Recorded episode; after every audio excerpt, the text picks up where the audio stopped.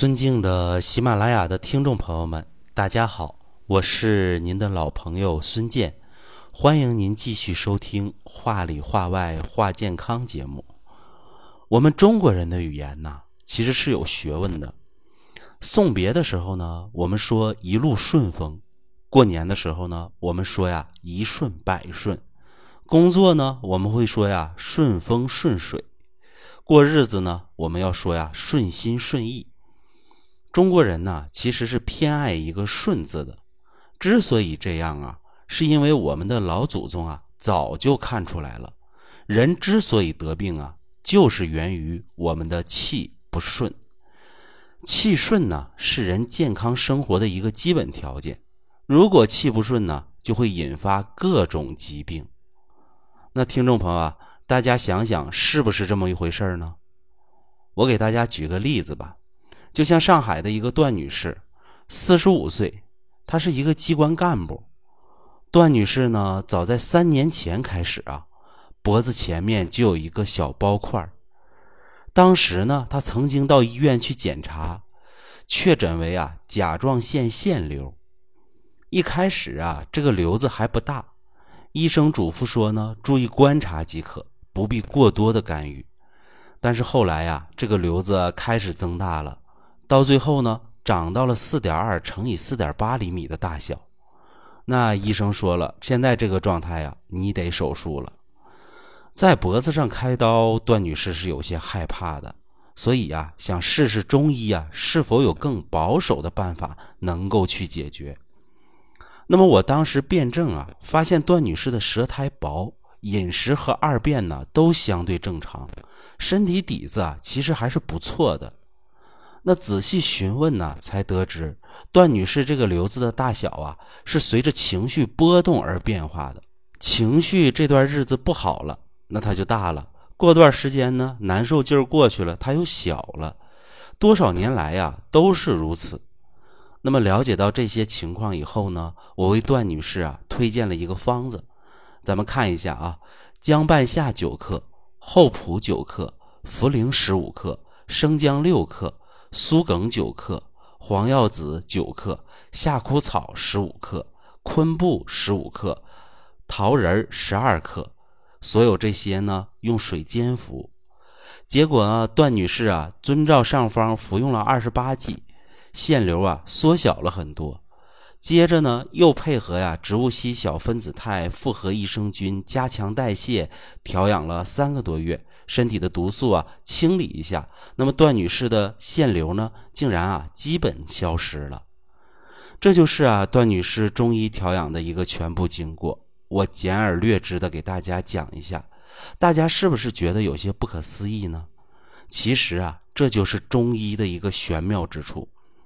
那我帮大家呀简要分析一下其中的一个玄机。大家看啊，段女士的二便饮食都比较正常。但是舌苔薄，从这些呢，我们几乎看不到对辩证很有价值的信息，只能说明她脾胃有些虚弱。但是呢，一询问段女士从前的生活状态，我们就知道了，她的瘤子啊随情绪变化而增大或者缩小。那这就意味着呀，情绪的畅快与否决定着疾病的一个走向。那这提示我们呢，患者存在一个肝郁气滞的问题。因为肝郁气滞，所以气机不行，津液输布呢就会失常，于是呢就会聚而成痰，那痰凝于颈部，就会形成啊甲状腺的腺瘤。气不顺，心里不快的时候，气郁痰凝啊会加重，于是呢瘤子啊就会变大。那气顺了，心里痛快了，瘤子啊就变小了。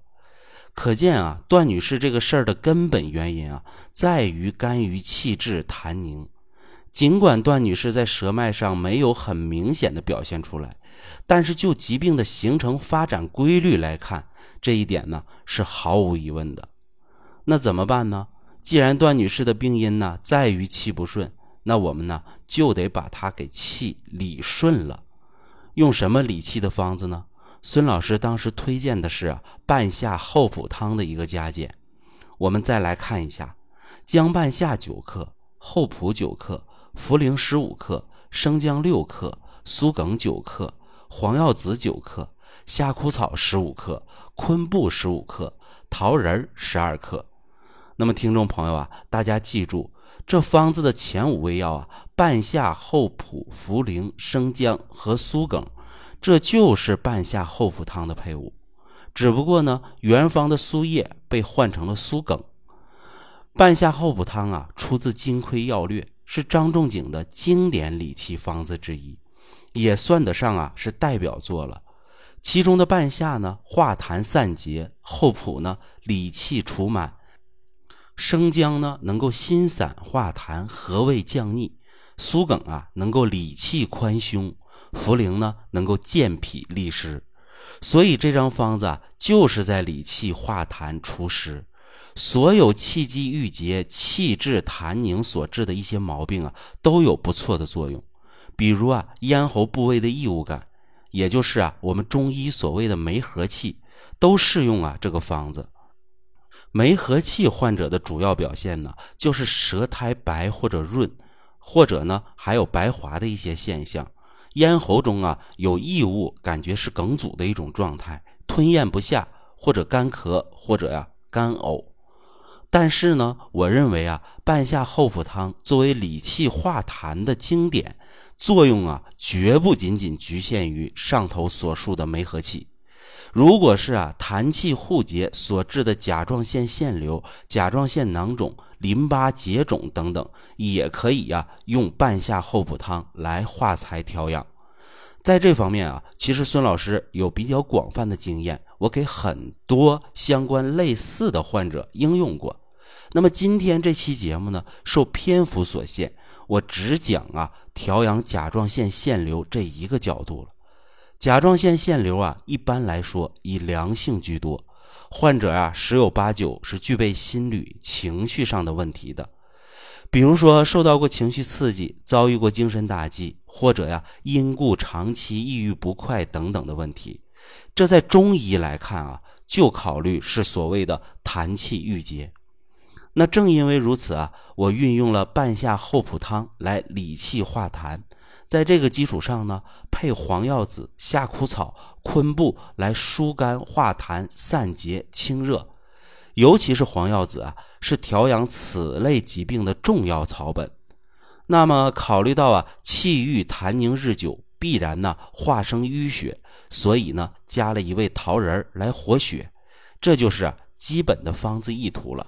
我把这个方法讲出来呢，是供啊我的听众朋友啊来借鉴和参考。那么有甲状腺腺瘤这个毛病的人呢，我建议您呢早早的去看中医。中医啊用化痰散结、理气行瘀之法呀，往往都会奏效的。非必要啊，我们尽量不要手术。孙老师刚才讲的方子配伍啊，就留给您做个参考。您如果想用呢，可以在中医师的辩证指导下来借鉴和应用。但是其中的黄药子，大家一定要记住啊，这是有毒的，用量上啊必须严格控制，同时啊是不可以久用的。另外呢，我最想说的是啊，人身上的病啊，多数时候啊还是和气不顺有关系。这个气呀，可以指心态，也可以指呢体内气机运行。但总的来说呀。心态上的平静、祥和、顺畅，是保证体内气机运行正常的一个前提。你心里的气不顺，被一些不快所打扰，到头来啊，身上的病就会出现，这是前后呼应的一个关系。那比如说我刚才分析的段女士，自从发现甲状腺腺瘤以来，一直情绪波动起伏，到头来怎么样？瘤子果然就增大了。那怎么才能让心气顺下来呢？我觉得还是得靠我们自己。孙老师的经验就是啊，一个人活在这个世上，不争不羡不贪不念不恨不怨，安心做好自己感兴趣的事儿，这才是最好的状态。长期如此呢，我们心静如水，那自然而然呢，情绪也就一直处在平和的状态，身体呢也不会出现大的问题。因为孙老师啊，一直就是这样做的。我希望啊，你也能如此的修习自己的心境。那么好了，今天呢，就和大家说这么多。孙老师呢，感谢您的收听。下期节目呢，我们会接着聊。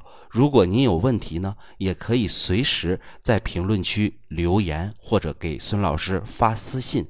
我们下期节目再会。